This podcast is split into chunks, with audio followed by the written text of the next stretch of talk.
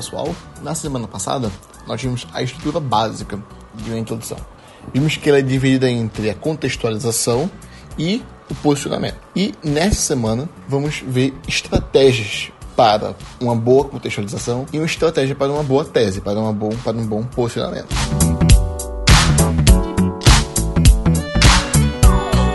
Vamos começar pelo tipo mais básico de contextualização, que é aqui você vai definir o tema, que você vai conceituar o tema. Você não vai, usar, você não vai utilizar de muitos recursos para isso, né? Você vai apenas definir, explicar o que é o tema de fato. É a forma mais básica e mais simples de se fazer a contextualização. As redações que eu vou ler durante, é, agora são do tema do Enem 2016, sobre a questão da intolerância religiosa no Brasil. Certo? Então vamos lá. O Brasil é um país com uma das maiores diversidades do mundo. Os colonizadores, escravos e imigrantes foram essenciais na construção da identidade nacional e também trouxeram consigo suas religiões. Porém, a diversidade religiosa que existe hoje no país entra em conflito com a intolerância de grande parte da população, e para combater esse preconceito, é necessário identificar suas causas, que estão relacionadas à criação de estereótipos feitos pela mídia e a herança do pensamento desenvolvido ao longo da história brasileira. Então veja, para contextualizar o tema, ele estava explicando essa questão da diversidade religiosa no Brasil e da questão da intolerância. Não fez nada mais nada menos do que isso, não trouxe nada de fora para contextualizar. Ele apenas definiu o tema. Né? Ele começou falando sobre a diversidade religiosa do Brasil e depois sobre a intolerância. E ele terminou se posicionando, falando que é preciso fazer uma análise dessas causas né, que estão relacionadas aos estereótipos feitos pela mídia, então aqui tem um, temos o tópico 31, e depois sobre a herança do pensamento desenvolvido ao longo da história, então o tópico aqui 32. E aqui ele contextualizou, se posicionou e utilizou as palavras-chave do tema, né, então falou de Brasil, falou de intolerância religiosa, enfim, simples e perfeito. Agora veremos um outro tipo de introdução, um outro tipo de contextualização, que é a parte da utilização de imagens, de metáforas né? De você vai trazer algum símbolo, alguma imagem para contextualizar com o tema. Vou mostrar aqui um exemplo para vocês de uma redação que foi uma redação no modelo da FUVEST 2012, que foi aquele tema: participação política indispensável ou superar. Vamos lá. Certa vez, quando questionado sobre seu posicionamento político, o diplomata e escritor Guimarães Rosa respondeu ser apolítico. Tal declaração, vinda de um gênio da literatura, causou espanto em muitos, eis que, desde a Grécia Antiga até odiernamente, a participação política de cidadãos mostrou-se fundamental à constituição de um Estado, uma vez que ela acarretará no plano piloto que designará quais serão os interesses estatais a serem buscados em prol de um dado povo e conforme as peculiaridades de da nação. Então veja, aqui ele vai trazer para contextualizar essa questão da participação política, se é indispensável ou superada, uma frase, uma coisa relacionada a Guimarães Rosa, uma alusão a Guimarães Rosa, mas não alguma obra dele, alguma citação dele, não, mas ele trouxe essa questão do posicionamento político de Guimarães Rosa, em uma entrevista, né, que ele falou que ele era apolítico. Ele trouxe isso para contextualizar aqui com o tema. E você pode fazer isso, né? Você trazer algum, algum tipo desse negócio assim, alguma imagem dessa, e fazer essa metáfora com o tema. E aqui ele vai continuar, ele vai desenvolver essa questão da participação política, essa questão da. vai trazer até um, um pouco de história aqui, né? Uma alusão histórica, falando sobre a Grécia, e depois vai se posicionar. Né? Então esse é mais um tipo que você pode trazer para sua redação de introdução, de contextualização. Dando sequência aos nossos estudos dos tipos de introdução, vamos ver agora aquela introdução que você faz uma alusão histórica, que você utiliza de uma referência histórica, né? Que inclusive é uma questão que é muito utilizada, é um tipo de introdução que é muito utilizado pelos alunos, que costuma dar muito certo se você tem um domínio de história, se você tem um mínimo de conhecimento de história e que possa relacionar com, com os temas, né? Então, é muito boa, muita gente faz e dá para sair muito do senso comum, sair, sair mesmo que muita gente faça, dá para sair do senso comum sim com isso. Da forma como você vai fazer analogia com os, com, com os fatos históricos, com o tema. Para dar exemplo para vocês, eu vou mais uma vez utilizar um exemplo da reação do Enem 2016 sobre intolerância religiosa no Brasil, né? Eu vou ler aqui para vocês. Ó. O período colonial do Brasil, ao longo dos séculos 16 e 19, foi marcado pela tentativa de converter os índios ao catolicismo em função do pensamento português de soberania. Embora date de séculos atrás, a intolerância religiosa no país, em pleno século XXI, sugere as mesmas conotações de sua origem, imposições de dogmas e violência. No entanto, a lenta mudança da mentalidade social e o receio de denunciar dificultam a resolução dessa problemática, o que configura um grave problema social. Então veja só, foi simples e direto. O aluno trouxe aqui para contextualizar o período colonial do Brasil, né, falando que o período colonial do Brasil ele foi marcado pela intolerância religiosa, pela imposição do pensamento português né, sobre os índios. E aí, depois que ele fez isso, ele relacionou com um tema, né? Assim, ó, embora da de séculos atrás, então ele trouxe para a realidade, né? Trouxe aquele argumento histórico para a realidade e depois ele se posicionou falando que a lenta mudança da mentalidade social e o receio de denunciar dificultam a resolução da problemática. E aí também já deu abertura para os desenvolvimentos, né? Então, D1 vai falar sobre essa questão da, da, lenta mudança da mentalidade social e D2 sobre o receio de denunciar. Então, muito simples, muito rápido. Se você tem um conhecimento de história, vale a pena, vale para relacionar com qualquer tipo de tema. Agora, mais um, um tipo de introdução que é muito utilizado pelos alunos, que é usar a citação. Né? E usar a citação não é só citar um filósofo, um sociólogo, não. Você pode citar um autor, um personagem de alguma série, de alguma novela, você pode citar uma lei, né? Existem diversos, diversos tipos de citação. Eu vou dar vários exemplos aqui de como você pode fazer isso utilizando citações, né? Vou mostrar primeiro você fazendo referência à literatura, ao cinema. Um exemplo aqui, também de 2016, do Enem 2016, em que o aluno utilizou os Brás Cubas, Memórias Póstumas de Brás Cubas, de Machado de Assis. Veja só. Brás Cubas, o defunto autor de Machado de Assis, diz em suas Memórias Póstumas que não teve filhos e não transmitiu a nenhuma criatura o legado de nossa miséria. Talvez hoje ele percebesse acertada sua decisão, a postura de muitos brasileiros frente à intolerância religiosa é uma das faces mais perversas de uma sociedade em desenvolvimento. Com isso, surge a problemática do preconceito religioso que persiste intrinsecamente ligado à realidade do país, seja pela insuficiência da lei, seja pela lenta mudança da mentalidade social. Então veja, gente, as coisas se repetem, ó. Só mudou a forma como ele fez isso, né? Primeiro, ele vai trazer aqui Brás Cubas para contextualizar, né? então memória, as memórias póstumas de Brás Cubas, Machado de Assis, fez uma referência a um livro. Depois, ele vai trazer para a realidade, né? falando assim: talvez hoje ele percebesse acertar a sua decisão, e depois a tese, o seu posicionamento. Quando ele fala assim, ó, ele deixa, né, que o problema está relacionado com a insuficiência de leis e com a lenta mudança da mentalidade social. Então, o D1 vai falar sobre insuficiência de leis e o D2 sobre a lenta mudança da mentalidade social. Vou dar outro exemplo para vocês agora. Utilização de uma lei, por exemplo. Ó. Vamos lá. A Constituição Nacional prevê a liberdade de credo e de expressão religiosa, sendo crimes de intolerância considerados graves e de pena imprescritível.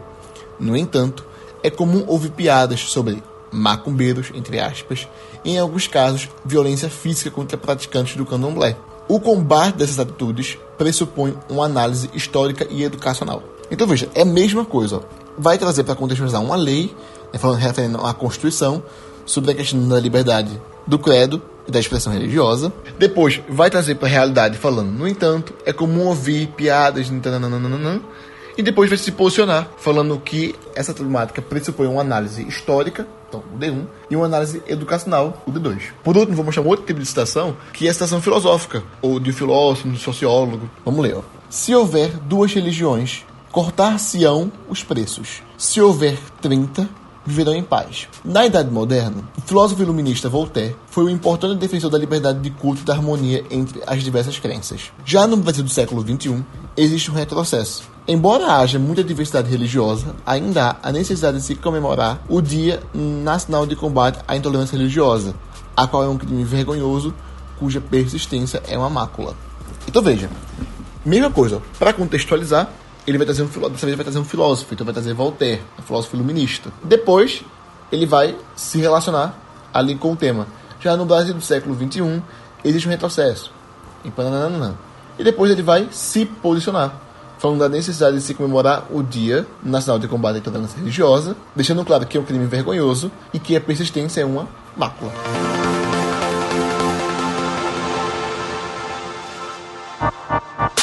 Antes de a gente passar para o próximo tipo, eu queria só fazer duas observações. Tomem cuidado quando vocês forem utilizar o repertório para contextualizar. Por exemplo, quando, quando você for utilizar o fato histórico. Gente, vocês não vão ficar descrevendo por muito e muito tempo o fato histórico, a questão histórica. Lembra que o que você está utilizando é só para contextualizar o tema. Então, por exemplo, o aluno utilizou aqui o período colonial. Ele falou do período colonial, falou de onde até onde ia, então ele relacionou ele na história, marcou ele na história e jogou lá o que ele queria falar sobre o período colonial e logo depois ele já relacionou com o tema. Tem um cuidado, por exemplo, também com citação. Quando o cara falou ali da, do Machado de Assis, ele falou do Machado de Assis, falou da obra de Machado de Assis e falou do personagem. E aí, falou rapidinho sobre o que ele queria trazer da obra. Quando a gente leu aqui o negócio da Constituição, a gente já leu o negócio da Constituição diretamente com o que a Constituição prevê e o que é crime. É, logo depois relacionou com o tema e depois se posicionou. E por fim, no filósofo, veja só, ele falou que era filósofo, que era Voltaire, e falou, ah, é um filósofo iluminista. E falou que queria falar sobre filósofo e depois já relacionou com o tema e já se posicionou. Então veja, é uma coisa rápida, sem ficar se prolongando muito. E tem que ter cuidado. Se é um filósofo, tem que falar, é um filósofo o quê? Iluminista, criticista, medieval, é um filósofo francês, alemão, né? Se é um fato histórico, quando que ocorreu esse fato histórico, nem que poderia deixar da história, né? Se é um livro, quem que é o autor, quem que é o personagem principal. Né? Você tem que sempre dar uma informação a mais para dar credibilidade ao seu repertório. Também ser direto ao utilizá-lo, né? Não ficar enchendo muita linguiça quando você for usar ele. Por fim, eu vou trazer para vocês um tipo de introdução pautado na desconstrução do senso comum, em que você vai trazer uma opinião disseminada por aí, uma opinião de que muitas pessoas possuem, né, um conceito um pouco mais generalizado, uma questão de fato do senso comum, e você vai trazer um senso crítico para isso, né? Você vai desconstruir esse pensamento. Enfim, você vai contra-argumentar em relação a isso, né? Acabar invalidando esse senso comum. Então, exemplo para vocês aqui, ó. Tem uma redação também no modelo da FUVEST 2012. É muito comum ouvir da boca de jovens, hoje em dia, que são apolíticos ou que a política não diz respeito. Ainda assim, o Brasil possui um gigante movimento estudantil que participa das mais variadas discussões e lutas. É possível não ser engajado, seja por preguiça ou acomodação, mas apolítico nunca. A política está presente em toda e qualquer detalhe da vida econômica e social. Ela é indispensável e ser político é uma ilusão. Então veja, o autor né, dessa redação ele trouxe a questão do quê? De que muitos jovens se declaram apolíticos ou dizem que a política não tem nada a ver com eles. Eles não querem saber de política. Só que, ao mesmo tempo, ele contrapõe esse pensamento. Ele contrapõe esse senso comum. E ele contrapõe e logo agora ele já vai contextualizar com o tema, né? Ele vai falar que o Brasil é um gigante em termos de movimentos estudantis. E ele deixa claro seu posicionamento aqui, em que ele fala que um jovem ele pode não ser engajado, mas ele jamais vai ser apolítico né, uma vez que a política está presente na nossa vida, econômica e socialmente, e é indispensável. No caso, se é político, seria uma ilusão. Então, vocês notaram aí como é que é essa questão da desconstrução do senso comum, né? Você vai trazer uma questão um pouco mais geral, muito generalizada e muito ensinada por aí, e você vai contra-argumentar em relação a isso, né? Já na introdução. Então, é uma ideia boa, por exemplo.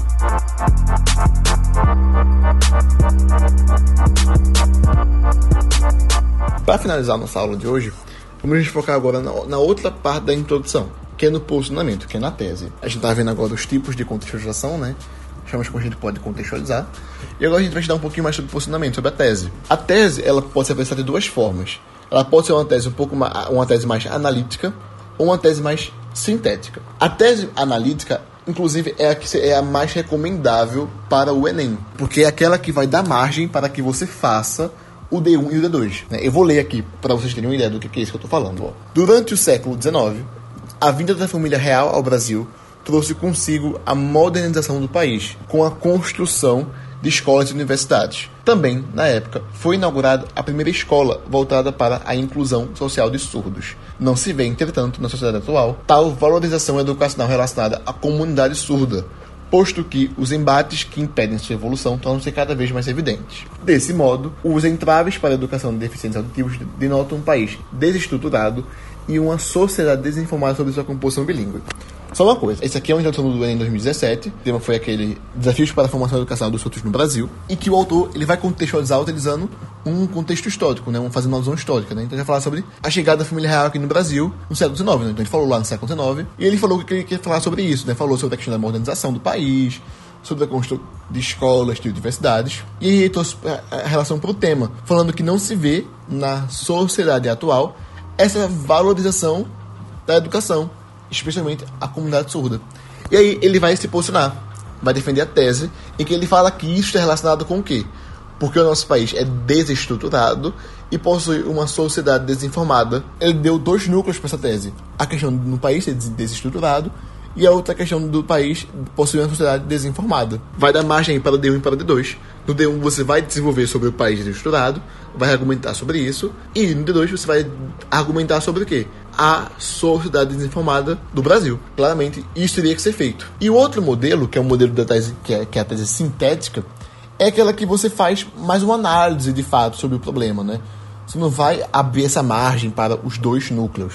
Né? Isso aqui já pode ser uma tese, por exemplo, um pouco mais no modelo a cara da FEST, a cara da Unesp, da Unifesp, talvez. Vamos, vamos ver aqui, ó. Inclusive, essa que a gente vai ler aqui agora é uma no modelo da Unifesp. Que o tema era: o voto nulo é um ato político eficaz? O processo eleitoral ocorrido no Brasil em 2016 foi marcado pelo cenário da turbulência vivida pelo país, em que foram descobertos diversos casos de corrupção envolvendo políticos de renome potencializado pela grave crise econômica brasileira.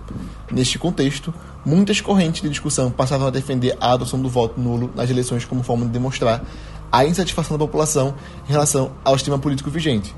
Contudo, uma análise mais profunda sobre o tema sugere que esse ato não representa, de fato, uma maneira eficaz de contestação e de estímulo à mudança política. Então veja, para contextualizar aqui, o aluno trouxe um repertório histórico, né? trouxe uma alusão histórica, uma alusão ao processo eleitoral ocorrido no Brasil em 2016. É um fato histórico novo, relativamente rec muito recente, né? E aí depois ele vai relacionar com o tema, né? Nesse contexto, muitas correntes de discussão, enfim, enfim. Ele vai dar a tese. A tese dele foi, ó. Contudo, uma análise mais profunda sobre o tema sugere que esse ato não representa de fato uma maneira eficiente de contestação e de estímulo à mudança política. Já é uma tese um pouco mais sintética, é mais sugestiva, em que ele faz uma análise geral sobre o tema e não a divide em dois núcleos, né, em D1 e D2. Então, se você vai prestar um, uma, uma USP, uma Unifesp, é, geralmente as pessoas fazem esse tipo de tese. E não no Enem, por exemplo, que faz um, um exemplo mais de tese analítica, né? Então, eu mostrei para vocês aqui agora dois tipos de tese que você pode utilizar na sua redação.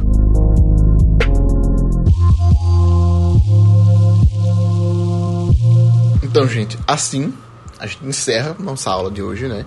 a gente encerra nossos estudos específicos sobre introdução. Vimos aqui na aula passada e na aula de hoje, vimos vários e vários exemplos de introdução, analisei várias e várias introduções com vocês, né? Mostrei várias e várias formas de como você faz isso. Espero que vocês tenham entendido. Né? Vamos só mais uma vez relembrar a estrutura padrão. Né? Você vai contextualizar e vai se posicionar. Né? Você vai trazer um repertório para contextualizar o tema, vai trazer isso para a realidade, vai trazer isso para o tema, falando as palavras-chave do tema, e por fim você vai se posicionar com dois tipos de tese. Você tem vários, vários tipos de contextualização, você pode fazer uma alusão histórica, vai fazer uma citação, vai fazer uma construção de comum, fazer apenas uma definição. Depois na tese, vai, aí você vai trazer isso para a realidade, depois na tese você vai abrir, ou você vai fazer uma tese mais analítica, ou uma tese mais sintética, né? E aí vai do que você quiser fazer na hora. E é isso, gente. Até a aula semana que vem.